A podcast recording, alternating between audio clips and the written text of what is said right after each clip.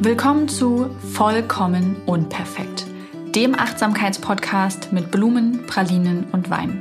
Ich bin Maria Anna Schwarzberg und bringe alles für ein gutes Gespräch am Küchentisch mit.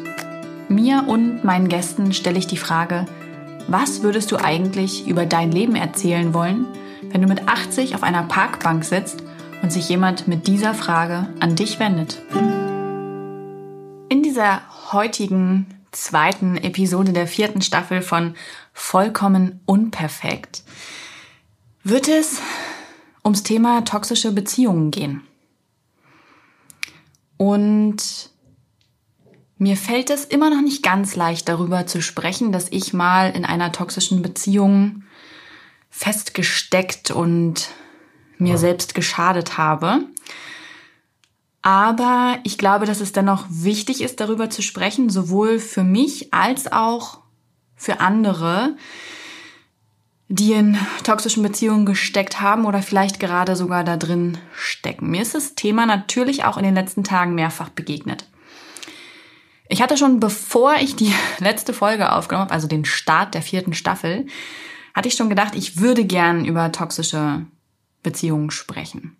Aber immer, wenn ich mich mit dem Thema näher befasse, also auch heute noch, und bei mir liegt das sechs oder sieben Jahre zurück, dann zeigt mein Körper mir ganz eindeutige Angstsignale. Meine Hände fangen zum Beispiel gerade an zu schwitzen. Mein Herzschlag beschleunigt sich, meine Atmung verändert sich, das hört man vielleicht auch.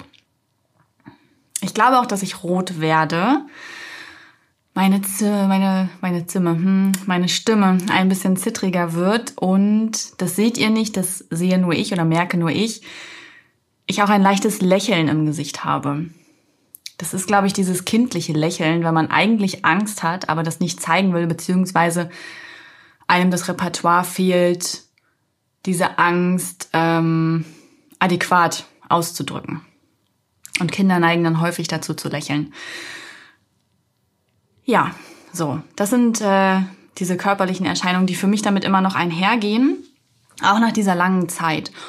Und das liegt sicherlich auch daran, dass ich das viel zu wenig in meinem Leben aufgearbeitet habe, beziehungsweise viel zu lang dazu geschwiegen habe und mir damit nicht die Macht über mich selbst zurückgeholt habe, sondern das erst zu einem sehr späten Zeitpunkt.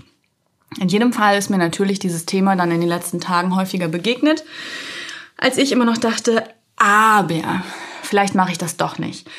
Mir ist ein tolles Buch begegnet, in dem es auch um das Thema toxische Beziehungen ging, geht. Ähm, das habe ich letzte Woche durchgesuchtet, dieses Buch. Und heute Morgen, als ich mir noch unsicher war, welche Podcast-Folge ich heute für euch aufnehmen würde, habe ich gesehen, dass Ines Agnoli, bekannt aus dem Podcast Besser als Sex oder auch früher das Sexvergnügen, ähm, einen neuen Podcast gestartet hat. Me Time mit Ines Agnoli heißt der. Gibt's bei Spotify. Und ich dachte erst, hm, worum geht's da wohl? Und dann habe ich gelesen, dass sie dort über toxische Beziehungen spricht, vor allem über eben ihre toxische Beziehung, die noch nicht so lange zurückliegt und ja, von der sie sich noch erholen muss, von der sie noch heilt. Und dann habe ich gedacht, so Maria, das waren jetzt genug Zeichen. Vielleicht solltest du endlich, endlich, endlich diese Podcast-Folge dazu machen, die ja, sich schon häufiger gewünscht worden ist, die ich eigentlich auch schon länger machen wollte, aber für die ich einfach noch nicht den Mumm hatte. Und heute mache ich die. Vorweg würde ich gern zwei Fragen an mich selbst richten. Das ist neu in dieser vierten Staffel. Es gibt sowohl im Interviewformat als auch im Soloformat neue Fragen. Und im Soloformat an mich selber gab es sonst keine. Aber wir haben uns gedacht, dass das eine schöne Sache wäre, wenn ich darüber spreche, was war in letzter Zeit meine Blumen, Pralinen und Wein und was hat mich zu neuen Gedanken inspiriert. Und ich fange einfach mit Blumenpralinen und Wein an. Das war für mich in der letzten Woche meine Freundin Lisa, weil mir aufgefallen ist, dass ich, wenn es darum geht, mich abzugrenzen, angemessen abzugrenzen, verbindlich bei mir zu bleiben ähm, und klare Aussagen zu treffen, mich an ihr orientiere. Und das war ein schönes Gefühl. Ich habe ihr das auch mitgeteilt. Ich fand das ganz toll zu sehen, dass ich A heute gesunde und liebevolle Freundschaften führe, in denen man füreinander da ist, in denen man voneinander lernen kann. Und es war eben auch schön, weil ich weiß, dass auch meine Freundin Lisa daran gearbeitet hat und ähm, offensichtlich hat es geklappt. Und es war auch schön, weil ich gemerkt habe, dass auch ich daran arbeite. Ganz konkret ging es eigentlich nur um eine Einladung zur Geburtstagsfeier unserer Tochter zum ersten Geburtstag jetzt. Und wir haben für uns eben entschieden, dass es nicht Geschenke nur so querbeet geben soll, sondern dass wir eine Wunschliste haben und dass wir uns auch wünschen, dass sich daran gehalten wird, einfach weil wir uns dabei was denken. Wir möchten kein überquellendes Kinderzimmer haben, wir möchten keine Plastik haben. Wir sind ihre Eltern und wissen ganz gut, was sie braucht und was sie möchte und ähm, haben überlegt, wie wir das formulieren können. Ich habe erst überlegt, es nicht reinzuschreiben, weil ich Angst hatte, jemandem auf die Füße zu treten oder dass jemand komisch von uns denken könnte. Die Klassiker. Und dann habe ich aber gedacht, aber was ist schlimmer, Maria? Dass das passiert, dass du jemandem auf die Füße trittst oder jemand komisch denkt? Oder dass hier ein Haufen von Dingen steht, die sie eigentlich nicht braucht, die wir eigentlich nicht wollen. Und habe gedacht, das Letztere natürlich. Sowohl für die Umwelt als auch für uns ganz persönlich wäre das schlimmer, denn es geht ja in erster Linie um unser kleines Familienleben und um unsere Tochter und um die Dinge, die sie glücklich machen. Und wir setzen da eben auf weniger, ja, und dafür qualitativ hochwertiger. Und dann habe ich mir Gedanken gemacht, wie ich das formulieren kann und habe das für diese Einladung eben auch formuliert und ähm, war hinterher total stolz, dass ich es geschafft habe mich in diesem Punkt abzugrenzen und dabei freundlich und bestimmt zu bleiben. Und das habe ich dann natürlich auch voller Stolz meiner Freundin Lisa erzählt und habe dabei dann eben bemerkt, hey, bei solchen Themen richte ich mich häufiger nach dir aus, weil ich da einfach von dir lernen kann. Und das war für uns beide ein sehr schönes Gefühl und das war, waren meine Blumen, Pralinen und Wein in letzter Zeit. Die zweite Frage, was hat mich zuletzt zu neuen Gedanken inspiriert? Da würde ich gern das besagte Buch empfehlen. Und zwar ist das von Kea von Garnier, eine liebe Bekannte von mir, eine tolle Autorin, die auch an unserem We Are Proud to Be Sensibelchen Buch mitgeschrieben hat. Und ihr neuestes Buch ist gerade erschienen. Die Vögel singen auch bei Regen, heißt es. Ihr Papa hat schon liebevoll gesponnen, dass ihr nächstes Buch dann heißt, die Nilpferde schwimmen auch im Winter oder so. Ich weiß gar nicht genau. Ähm, und in diesem Buch thematisiert sie psychische Erkrankungen und wie man trotzdem leben kann, gut leben kann und dass man nicht nur psychische Erkrankung ist und wie sich das, ja, wie sich das eigentlich anfühlt. Also sie schreibt ihre eigene Geschichte nieder, ihre ganz eigene Geschichte von der Geburt bis heute. Sie schreibt über ihre psychischen Erkrankungen, ihren Umgang damit und was es eigentlich auch an Veränderungen in der Gesellschaft braucht. Ich habe schon gedacht, dass es ein sehr gutes Buch wird, weil Kea einfach eine fantastische Schriftstellerin ist. Sie schreibt ganz tiefgehend und emotional. Mm, sie holt mich ab, sie berührt mich. Manchmal ist sie mir ein ganz bisschen zu poetisch, aber das finde ich schön. Damit kann ich umgehen. Es lenkt mich nicht ab, es stört mich nicht. Ich glaube, für viele ist das sogar gerade das Besondere. Aber sie holt wirklich ab mit ihren Texten. Sie bespricht oder sie beschreibt wichtige Dinge. Sie verliert sich nicht in Banalitäten. Ähm, und das Buch hat mich wirklich sehr berührt. Nicht nur, weil sie darin auch über ihre toxische Beziehung schreibt, sondern weil sie über ihre Geschichte schreibt und über psychische Erkrankungen, über Ängste, über Anspannung, über Sorgen. Und sie stellt die nicht so in den Fokus, dass es irgendwie um Mitleid ginge oder um ihren Wert, sondern so, dass ich mich in vielen Punkten auch wiederfinden konnte, dass ich zum Nachdenken angeregt wurde und als ich das Buch weggelegt habe und ich habe es echt schnell durchgelesen, dachte, boah, das ist echt ein fantastisch gutes Buch. Und ich hoffe, dass das viel gelesen wird und dass das ein guter Erfolg wird, weil das hat Kea verdient, das hat ihre Geschichte verdient und das hat das Buch verdient. Und deswegen möchte ich euch das hier einmal erzählen und euch davon berichten, denn vielleicht ist das auch was für euch. Und natürlich ist es ein guter Einstieg in das Thema toxische Beziehungen, vor dem ich mich hier so ein bisschen drücke. Toxische Beziehungen, ja. Ich würde sagen, wir fangen erstmal damit an, was ist das eigentlich? Eine toxische Beziehung ist eine Abhängigkeitsbeziehung. Eine toxische Beziehung ist jemanden am Haken haben. Eine toxische Beziehung ist ungesund und sie zeugt davon, dass eine Person über die andere Macht hat und diese bewusst ausnutzt. Und die kann es in vielen Formen geben. In Freundschaften, in Affären, in Liebesbeziehungen, in Ehen, in Familien, in ganz vielen Variationen. Und das Schlimme daran ist, dass man es in dem Moment meistens nicht bemerkt. Und dass es häufig so ist, dass selbst wenn man es bemerkt, man dann nicht einfach so rauskommt. Und das stimmt auch bei mir. In meinem Fall war es eine toxische Freundschaft, die viele Jahre zurückliegt und die aber auch viele Jahre ging. Und ich habe es nicht bemerkt. Das kann ich gleich mal vorwegnehmen. Und ich habe es auch danach lange Zeit nicht bemerkt.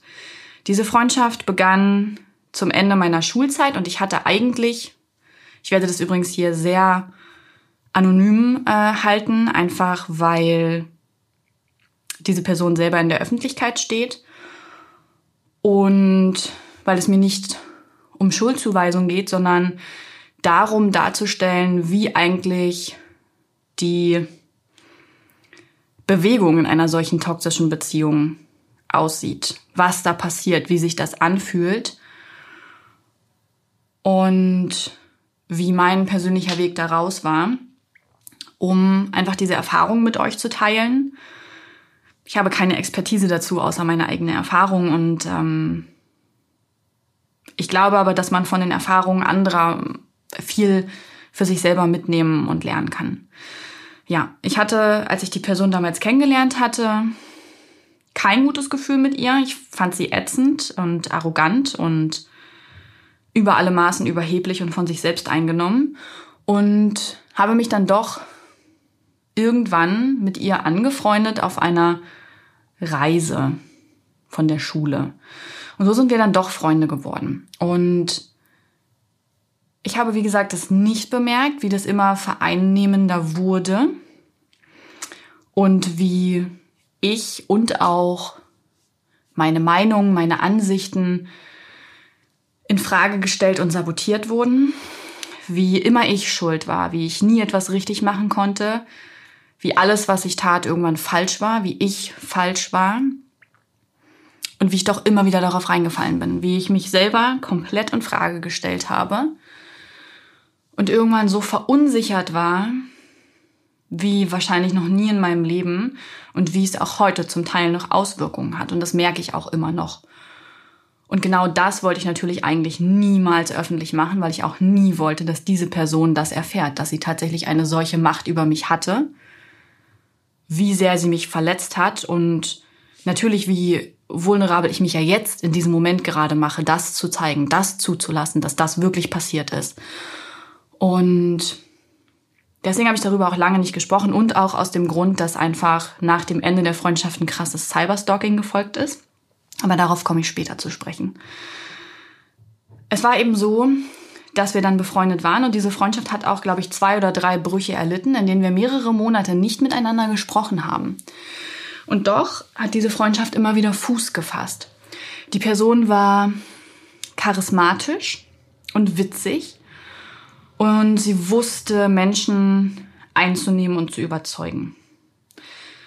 Sie ist auch eine Person, die aneckt und das auch ganz bewusst. Ähm, und es ist eine Person, deren Freundschaften nicht lange halten. Man könnte sagen, sie haben sehr kurze Halbwertszeiten.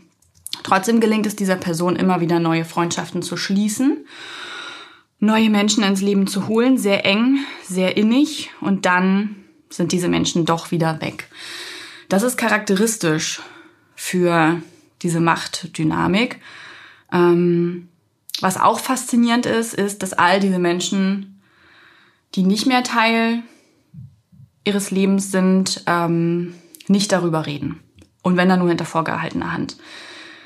Weil sie alle den Cyberterror durchgemacht haben. Ich habe durch Zufall vor einigen Wochen mit einer gemeinsamen Bekannten geschrieben, die auch nicht mehr mit dieser Person befreundet ist. Und mittlerweile habe ich angefangen, darüber ehrlich zu reden, was damals passiert ist, ähm, weil ich mir die Macht über mich selbst weiter zurückholen möchte und weil ich das einfach furchtbar finde, wie Menschen dadurch zu Schaden kommen, gerade auch weil niemand spricht. Was aber eben nicht daran liegt, dass sich niemand traut, sondern dass die Angst zu groß ist. Und ähm, ich hatte diese Person dann direkt angesprochen, wie das denn aussehe. Ob sie dann eben noch in Kontakt stünden und oder ob sie ähnliche Erfahrungen gemacht habe, wie ich glaube, dass sie die gemacht hat. Und die Person hat sofort gesagt, ja, stehen nicht mehr in Kontakt und ähm, das ist genau das, was du vermutest. Und die Person hat auch gesagt, sie ist froh, sich davon losgesagt zu haben. Sie selbst traut sich auch viel zu wenig darüber öffentlich zu sprechen und sagt auch, es ist eigentlich schlimm, weil dadurch immer mehr andere Menschen in diese Falle tappen. Und das ist so krass, weil in meinem ganz persönlichen Fall ist es eben eine Freundschaft, keine Beziehung. Ja? Also es ist nicht immer nur die romantische Beziehung, die toxisch sein kann, sondern es können auch Freundschaften sein. Aber was ich so faszinierend daran finde, ist, dass diese Person in der Öffentlichkeit steht und dass diese Person so viele Menschen anzieht und dass die das alle nicht wissen. Wisst ihr, was ich meine? Also, dass es da jemanden gibt, der nach außen hin so charismatisch ist und so tolle Themen vertritt und eigentlich hinter der Fassade so eine intrigante Person ist, die mit sich selbst so unzufrieden ist, dass sie Menschen regelrecht zerstört. Das finde ich so krass und das schockiert mich immer wieder. Und die Anzeichen dafür hätte ich eigentlich sehen können. Das fing damals schleichend an in dieser Freundschaft. Also es fing an mit Besitzansprüchen, also dass wenn ich zum Beispiel mit anderen verabredet war, sie mich beschuldigt hat, ich wäre ihr nicht wichtig genug oder ähm, dass als ich nicht wusste, dass sie auch Fan von ähm, Harry Potter ist und mit jemandem anders ins Kino gegangen bin, sie mich beschuldigt hat, ich wäre eine schlechte Freundin, dass ich mir das nicht gemerkt hätte, dass ich das nicht wüsste. Die Person hatte natürlich auch einen guten Nährboden bei mir. Als sensibler, introvertierter Mensch, der immer das Gefühl hatte, falsch und anders zu sein, habe ich das natürlich mir schnell übergestülpt. Ich habe dann nicht dieses gesunde Selbstbewusstsein und diese gesunde Selbstbehauptung gehabt, zu sagen, wie bitte? Nee, das äh, stimmt aber so nicht, sondern ich habe dann wirklich da gesessen und gedacht, bin ich eine schlechte Freundin? Wann hat sie das gesagt? Hätte ich das wissen müssen? Hätte ich mich daran erinnern müssen? Wann war das? Hat sie recht? Hätte ich sie jetzt auch dazu einladen müssen? Oh, ich habe mich zwar mit dieser anderen Freundin, aber habe ich sie viel zu lang nicht gesehen? War das jetzt ungerecht? Und ich bin immer mehr ans Zweifeln gekommen. Und das wurde mehr und mehr. Das hat sich irgendwann übertragen auf simpelste Dinge wie Klamotten. Ähm, ein Beispiel davon habe ich im Buch Proud to be Sensibelchen niedergeschrieben. Da ging es um ein paar Stiefel. Und die hatten wir beide gesehen und ich fand die so mega toll und habe gedacht, oh, die hätte ich so gern. Und sie meinte auch, ja, die sind schon echt schön. Und ich habe mir die dann ein, zwei Tage später gekauft, als ich noch dreimal dran vorbeigegangen bin und dachte, ja, die sind es, die werde ich lange tragen. Ich habe die Stiefel übrigens erst im letzten Winter weggeschmissen und es war ein sehr befreiendes Gefühl. In jedem Fall habe ich diese Stiefel gekauft, bin das nächste Mal, hatte ich die an, als wir uns gesehen haben und dann meinte sie, oh, du hast die Stiefel. Hm, ja, habe ich mir gekauft. Toll, oder? Ja, ähm, also ich habe die halt auch, ne? Und es war schon direkt so ein Vorwurf, als wäre das etwas Fatales, dass wir die gleichen Stiefel hätten. Ähm, und dann habe ich gesagt, oh toll, ähm, zeig mal her. Und dann hatte sie sich in eine Geschichte verstrickt, dass sie die doch zu ihren Eltern geschickt hätte. Und letzten Endes hat sie es so dargestellt, als hätte ich ihr diese Schuhe nachgekauft. Und ich dachte mir, da dann endlich mal, das kann doch eigentlich gar nicht so richtig hinhauen. Ich weiß doch, was passiert ist. Oder weiß ich nicht mehr, was passiert ist.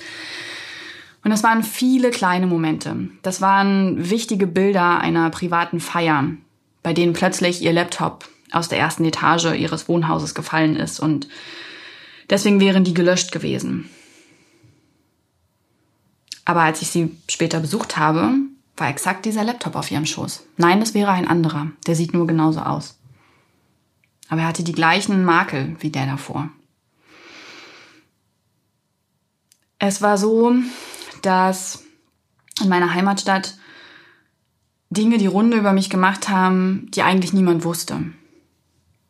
Viel, viel später erst, nach dem Ende unserer Freundschaft, sind Menschen auf mich zugekommen und haben gesagt, du, ich glaube, das ist wirklich gut, dass du mit der nicht mehr befreundet bist, weil also ich wusste nicht, wie ich darauf reagieren sollte. Sie hat damals das und das erzählt über dich.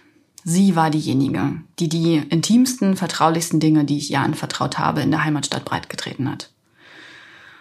Und eigentlich hätte ich es wissen müssen, denn wenn ich eine Sache aus dieser Freundschaft gelernt habe, wenn ein Mensch andere Menschen scheiße behandelt, dann macht er es auch mit dir. Und ich habe immer gedacht, das würde sie nicht tun. Ich habe das mitbekommen, wie sie andere Menschen behandelt hat. Ich habe das zum Teil mitbekommen und ich habe immer gedacht, mit mir macht sie das nicht. Mich hat sie lieb. Mit mir macht sie das nicht. Ich habe ihr ihre Fehler vergeben, weil ich dachte, sie ist ein Mensch. Selbst gute Menschen machen schlimme Fehler. Ich habe ihr immer wieder Fehler vergeben, die sie mit anderen gemacht hat beziehungsweise habe drüber weggesehen und habe mir immer wieder gesagt, mit mir macht sie das nicht. Und damit habe ich mich am Ende selbst belogen, denn sie hat das natürlich auch mit mir gemacht. Mm, mit der Zeit war ich extrem verunsichert und hatte fast Angst, sie zu sehen. Ich hatte manchmal auch gar keine Lust mehr, sie zu sehen, weil ich natürlich ständig unter Anspannung war, ähm, selbst bei kleinen Dingen. Wenn wir irgendwo essen gegangen sind, habe ich zu wenig gegessen, wurde das kommentiert als, ach, bist du gerade auf so einem Abnehmtrip oder was? Ähm, habe ich zu viel gegessen, wurde es kommentiert mit, dass du so viel essen kannst und dann trotzdem so gut aussiehst. Naja, das wird wohl nicht ewig dauern. Also mein Äußeres in Form meiner Figur war Thema, meine Klamotten waren Thema, meine Beziehung, die massiv in Frage gestellt wurde, immer wieder und immer wieder, weil sie nicht ihrem Abbild einer perfekten Beziehung entsprochen hat, ihrem Serien- und Film-klischeehaften Abbild von Beziehungen. Meine Freundschaften wurden in Frage gestellt. Ähm, Freundschaften sind zu Bruch gegangen durch die Freundschaft mit ihr. Und das tut mir heute noch leid und weh, wenn ich daran zurückdenke, weil diese Menschen das eigentlich nicht verdient hatten. Aber ich es nicht klar sehen konnte. Und wie, es ist gerade so, ein, so ein Bild in meinem Kopf wie bei so einer Spinne, ja, die so ihr Spinnennetz spinnt und man hängt da so drin. Und ähm, es hört sich auch so an, als würde man die Verantwortung abgeben. Und ich glaube, zum Teil habe ich das auch. Ich war so verunsichert, ähm, dass ich manchmal bewusst ihre Meinung dann erfragt habe, um mir meinen Leitkompass abzuholen. Weil ich irgendwann so darauf gepolt war, dass ihre Meinung die einzig richtige ist. Und es war auch so, dass sie mir Dinge anvertraut hat. Es war ja, ich hätte ihr nicht dieses Vertrauen entgegengebracht, ähm, hätte das nicht auf Gegenseitigkeit beruht. Der Unterschied war nur, dass ich ihre Geheimnisse niemals verraten würde und sie meine einfach preisgegeben hat an andere Menschen. Und das ist natürlich ein unfassbar schlimmes Gefühl, dieser hohe Verrat. Und es gab gerade auch durch diese Einmischung in meine Beziehungen mm, einmal einen sehr großen Bruch in unserer Freundschaft. Und trotzdem bin ich dann zu ihr zurückgekehrt, als sie in großen Schwierigkeiten steckte emotional, weil ich dachte, oh, das kann ich doch jetzt nicht machen, ihr das auch noch antun. Und so landete ich dann wieder in dieser Freundschaft und wurde immer unglücklicher, immer verunsicherter, immer eingelullter, immer mehr, ja, zu einer Kopie dessen, von dem mir vorgegaukelt wurde, es wäre das einzig Richtige. Und ich merke gerade selber, dass es mir total schwer fällt, mir diese schwache Rolle einzugestehen und dass ich selbst jetzt manchmal noch denke, mache ich es mir nicht leicht, indem ich sage, ich wurde manipuliert, weil ich immer noch nach diesem Punkt suche, dass ich eigentlich denke, ja, aber ich hätte es doch besser wissen müssen, ich hätte es doch besser machen müssen, es ist doch meine Schuld auch. Und das ist halt krass, weil das natürlich nicht so ist. Ich weiß das faktisch und ganz real, dass es nicht meine Schuld ist und das nur, weil ich ein sensitiver Mensch bin, nur weil ich ein Mensch mit Schwächen bin, mit Fehlern, mit Makeln, dass niemandem das Recht gibt, diese auszunutzen für den eigenen Vorteil und mich zu manipulieren. Und trotzdem greifen da noch diese alten Mechanismen.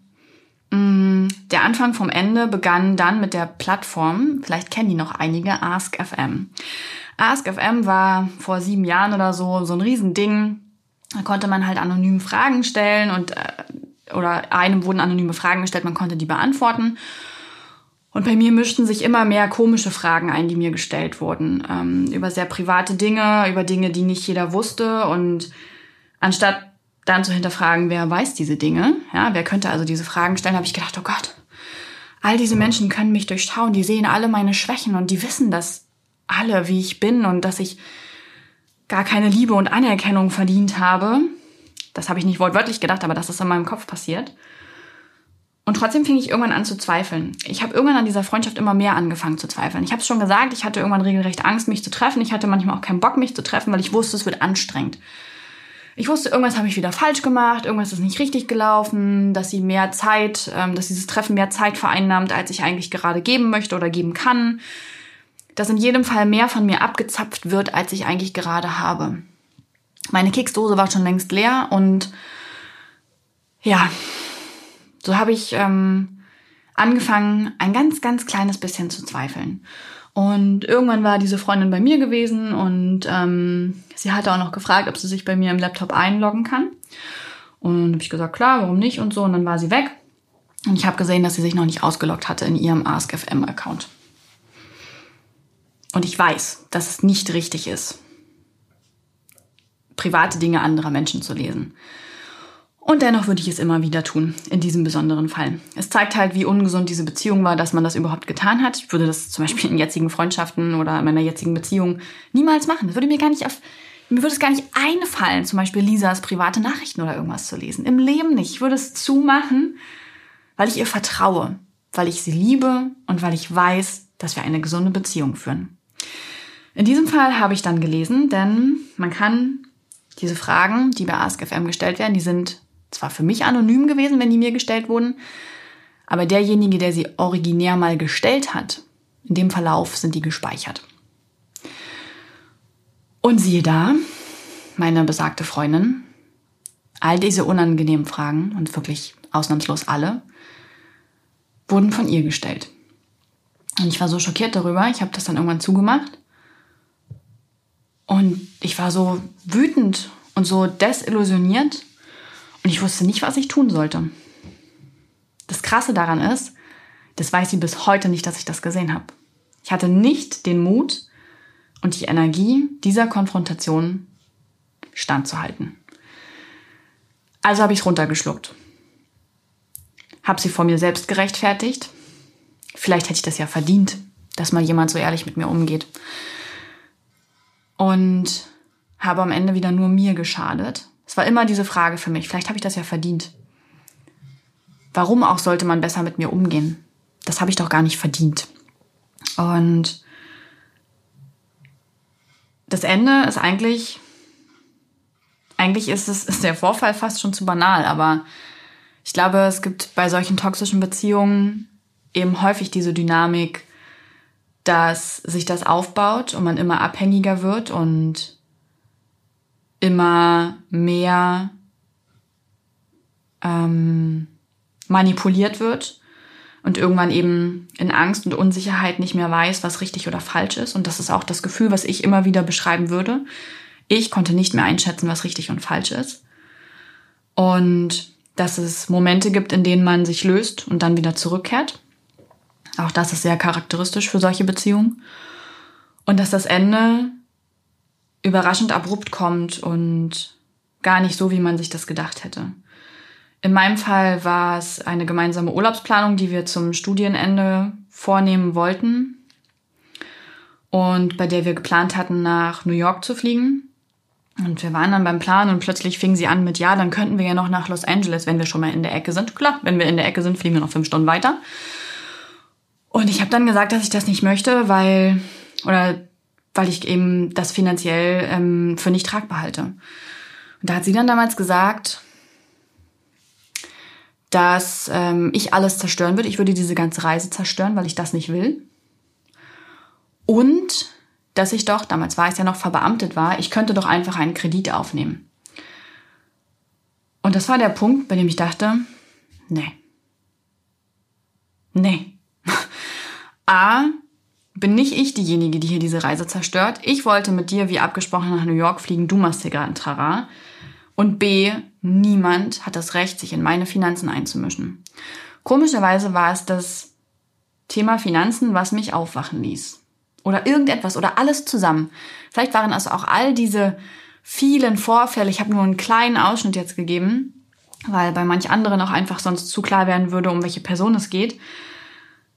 Habe ich einfach gedacht, nein. Nein, nein, nein. Das wird so nicht weitergehen. Und es wäre total richtig gewesen zu sagen, hey du, blöde Kuh, du kannst mich mal kreuzweise, du herrschst nicht mehr über mich, du hast keine Macht mehr über mich, du spinnst ja wohl. Verpiss dich aus meinem Leben und arrivederci. Hoffentlich wanderst du aus. Das wünsche ich dir. Weil ich dir nichts Schlechtes wünsche, das ruiniert mein Karma. Ich wünsche dir viel Gutes weit weg von mir. Aber das habe ich natürlich nicht gemacht, sondern ich habe einfach gar nichts mehr gesagt. Ich habe dann, ich habe noch, also im letzten Telefonat habe ich noch gesagt, gut, dann war es das jetzt, ich habe die Schnauze voll. Was aber halt auch eine vage Formulierung ist, ne? Das hätte man auf den Urlaub beziehen können, auf das Telefonat oder halt auf die ganze Freundschaft. Aber ich glaube, damit hat sie dann auch einfach nicht gerechnet. Und dann habe ich konsequent die Reißleine gezogen. Auch etwas, was ich so jetzt sonst nicht machen würde. Normalerweise ähm, berede und beende ich Dinge, wenn sie zu Ende gehen.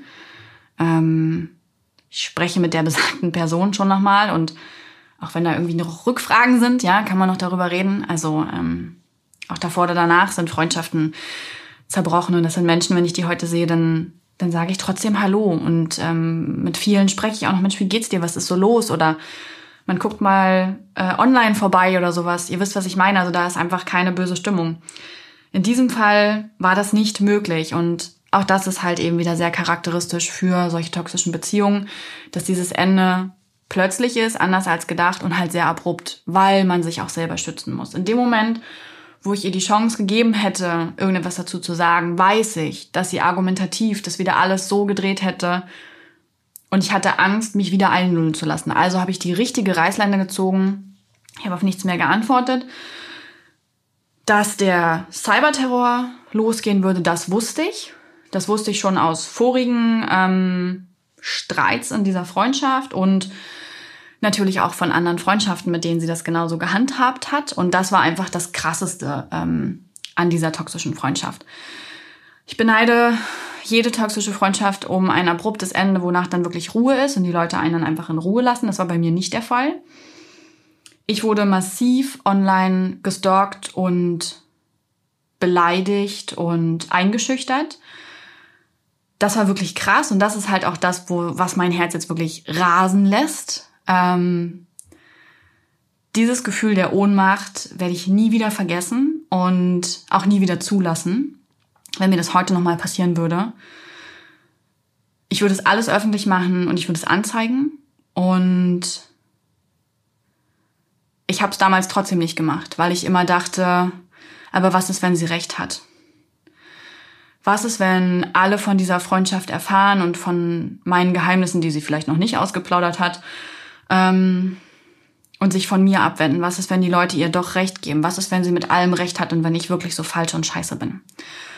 Und das hat mir Angst gemacht und deswegen habe ich nichts gesagt. Und zum Zweiten, weil mir immer wieder gesagt wurde, Stalker hält man am besten im Zaum, indem man schweigt. Keine Angriffsfläche. Jede Reaktion ist eine Reaktion. Und genau das möchte diese Person. Also habe ich geschwiegen und das über mich ergehen lassen. Viele, viele anonyme SMS von irgendwelchen SMS-Diensten.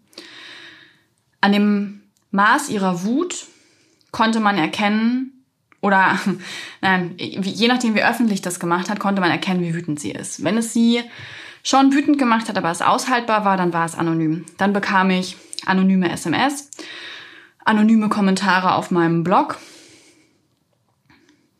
anonyme Twitter-Anfeindungen auf ihrem Twitter-Account, anonyme Artikel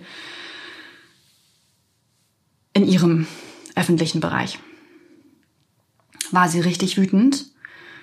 dann gab es persönliche SMS von ihr. Dann gab es auch mal persönliche Kommentare.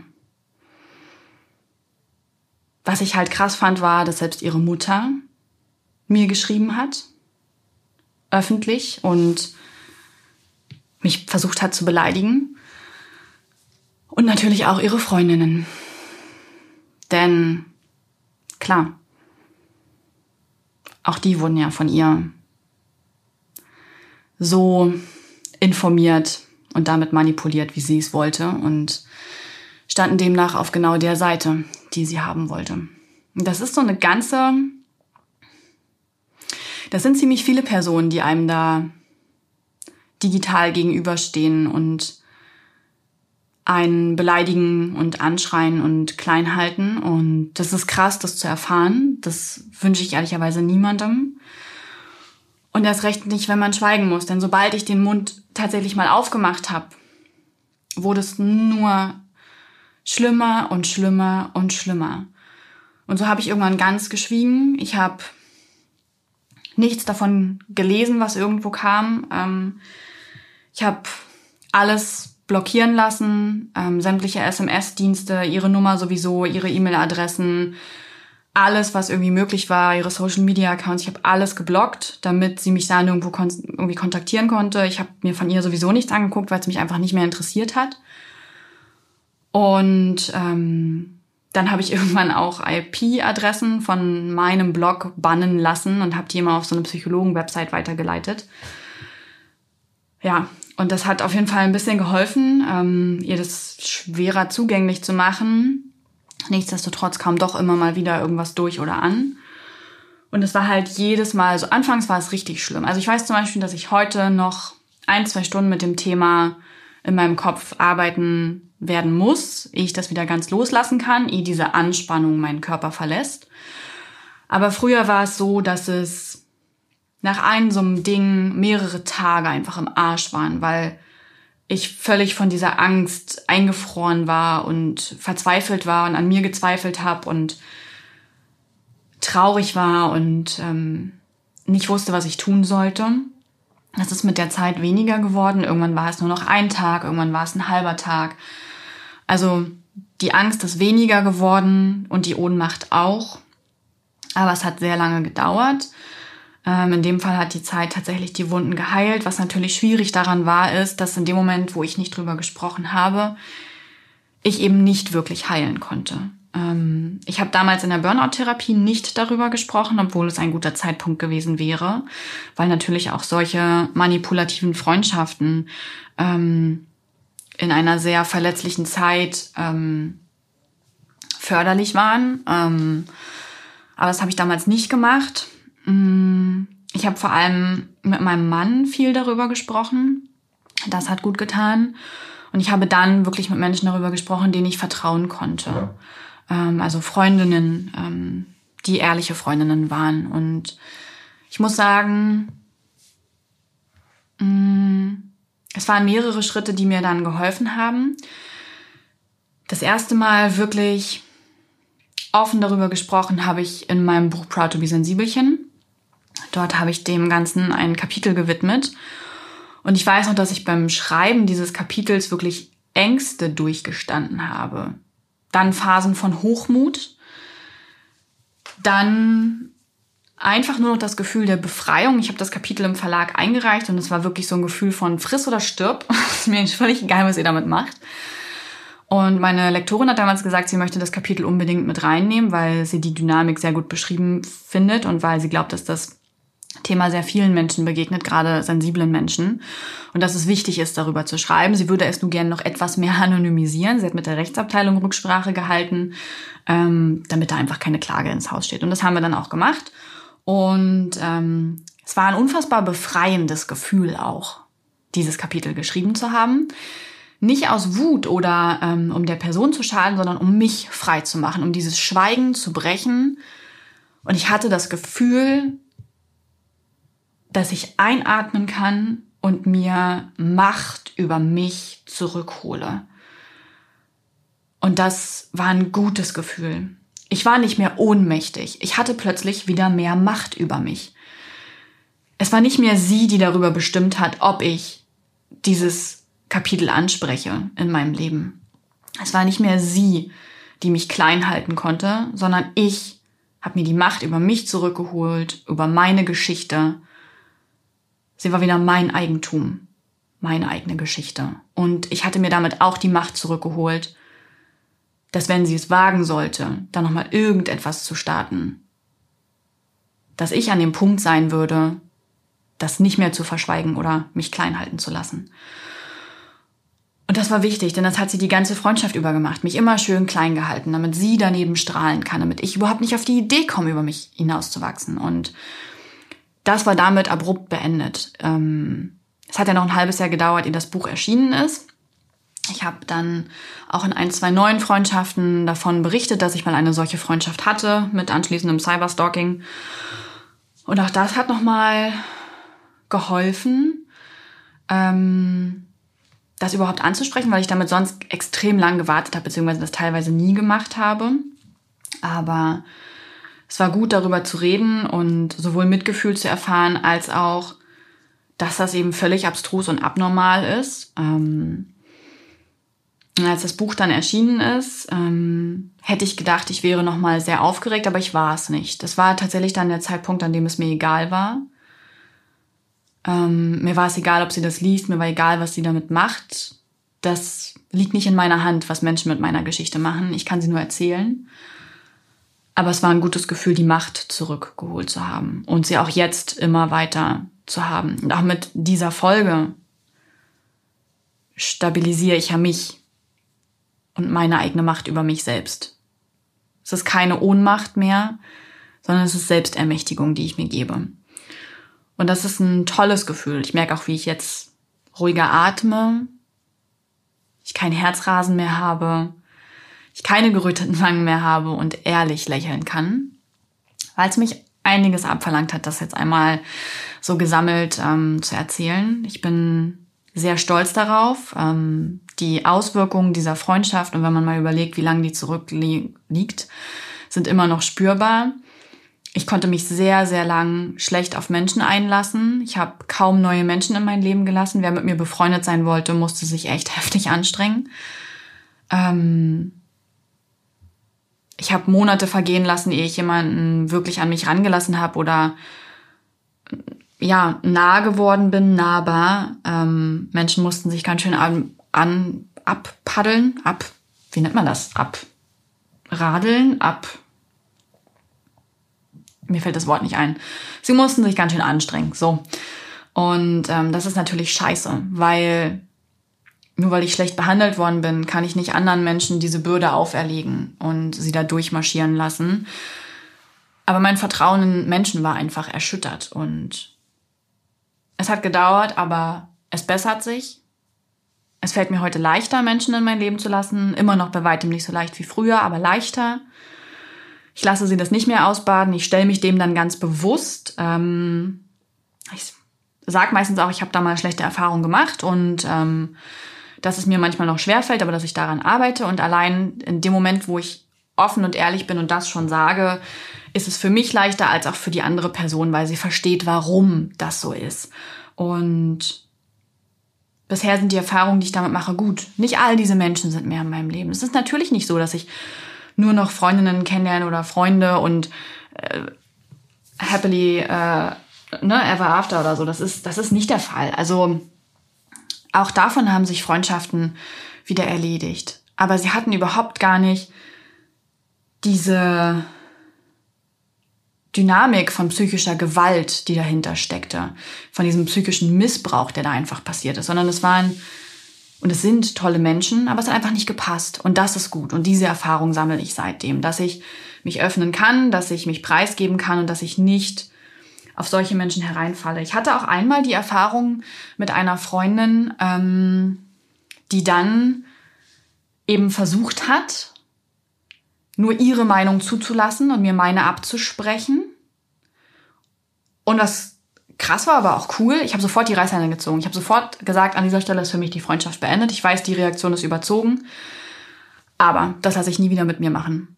Ähm, und das ist natürlich eine drastische Ansage, aber auch eine gute, weil ich einfach für mich gelernt habe, wie möchte ich, dass man mit mir umgeht, was lasse ich zu, denn das, was ich zulasse, wird sich vervollständigen und weiterentwickeln. Und ich habe gedacht, wenn diese Freundin einmal diese Grenze überschreitet, mir meine Meinung abzusprechen, nur ihre zuzulassen, mich dahin zu manipulieren, laut zu werden, mich anzuschreien, dann wird es wieder und wieder und wieder passieren. Und dann bin ich in der gleichen Dynamik wie in der besagten Freundschaft, von der ich hier gesprochen habe. Und da habe ich sofort den Riegel vorgeschoben, weil ich dachte, das muss ich gar nicht erst anfangen, das muss ich gar nicht erst weiterführen, das will ich auch kein, nicht noch ein zweites und drittes Mal erleben, das will ich gar nicht mehr erleben. Und deswegen bin ich froh, dass ich dann sofort den Riegel vorgeschoben habe. Ähm, es war für mich ein gutes Learning, ein Learning, es war ein Learning, es war ein gutes Learning. Und hat wahrscheinlich auch dazu beigetragen, mein Selbstvertrauen weiter zu stärken und diese Selbstermächtigung. Und ähm, ja, was noch geblieben ist, ist ein kleines Misstrauen gegenüber Menschen. Ein kleines bisschen Angst. Ein Kapitel in meiner Vergangenheit, auf das ich nicht gern zurückblicke und bei dem ich mir denke, es hätte einfach nicht sein müssen, ey. Das ist einfach so scheiße gewesen. Das ist so ein scheiß Abschnitt in meinem Leben und es hat mir so sehr geschadet und ich habe damit Menschen verletzt und mich selbst am allermeisten. Aber es ist wie es ist. Es gehört zu mir. Es gehört genauso zu mir und meiner Geschichte. Und es gehört geteilt und gehört. Ähm, ja. So sieht's aus. Was ich Menschen sagen möchte, die selber in einer toxischen Beziehung sind, ist nicht, hey, lass das los ähm, sondern fang ganz klein an. Such dir Orte, Menschen, die dir gut tun. Und wenn es nur eine ganz kleine Dosis pro Tag ist, hol dir die. Das wird wachsen. Diese kleinen Inseln werden wachsen. Und dann wirst du irgendwann die Kraft haben, loszulassen. Und dann alle, die selber in toxischen Beziehungen, welcher Form auch immer, gesteckt haben, Ihr seid nicht allein. Ihr seid einfach nicht allein. Ich bin nicht allein. Das ist etwas, was immer wieder vorkommt, gerade eben bei sensibleren Menschen, bei psychisch nicht so resilienten Menschen. Aber es gibt halt trotzdem niemandem das Recht, diese Schwäche auszunutzen. Und das ist nichts, was wir verdient hätten. Und es ist etwas, was wir überstehen werden, von dem wir heilen werden. Es braucht Zeit und es braucht Ehrlichkeit und es braucht überhaupt, dass man es ausspricht. So wie ich es gerade getan habe. Und der wichtigste Punkt dabei ist, wenn du das Gefühl hast, du schaffst es nicht alleine. Oder auch, wenn du das Gefühl hast, du hast es überstanden, aber die Nachwirkungen sind krass und schlimm, dann hol dir Unterstützung. Ich wünschte, ich hätte es getan, aber ich habe selbst danach noch das Gefühl gehabt, ich hätte diese Freundschaft verdient gehabt und diesen Schmerz dahinter. Und dass es doch alles gar nicht so schlimm war. Dass das doch gar nicht äh, toxisch war, dass das doch gar nicht... Ich habe das nicht zugelassen in meinem Kopf, wie schlimm das wirklich war. Das kam erst mit den Jahren und auch erst heute spreche ich wirklich vom, vom seelischen Missbrauch und von seelischer Gewalt, die mir angetan wurde weil ich natürlich auch nicht wollte, dass mir das passiert ist. Aber es ist passiert und es ist okay und es ist völlig in Ordnung, Unterstützung dafür anzunehmen und die Sachen aufzuarbeiten. Ich danke euch fürs Zuhören und verabschiede mich. Bis zur nächsten Woche. Habt einen schönen Tag oder Abend. Dieser Podcast wird produziert von Podstars bei OMR.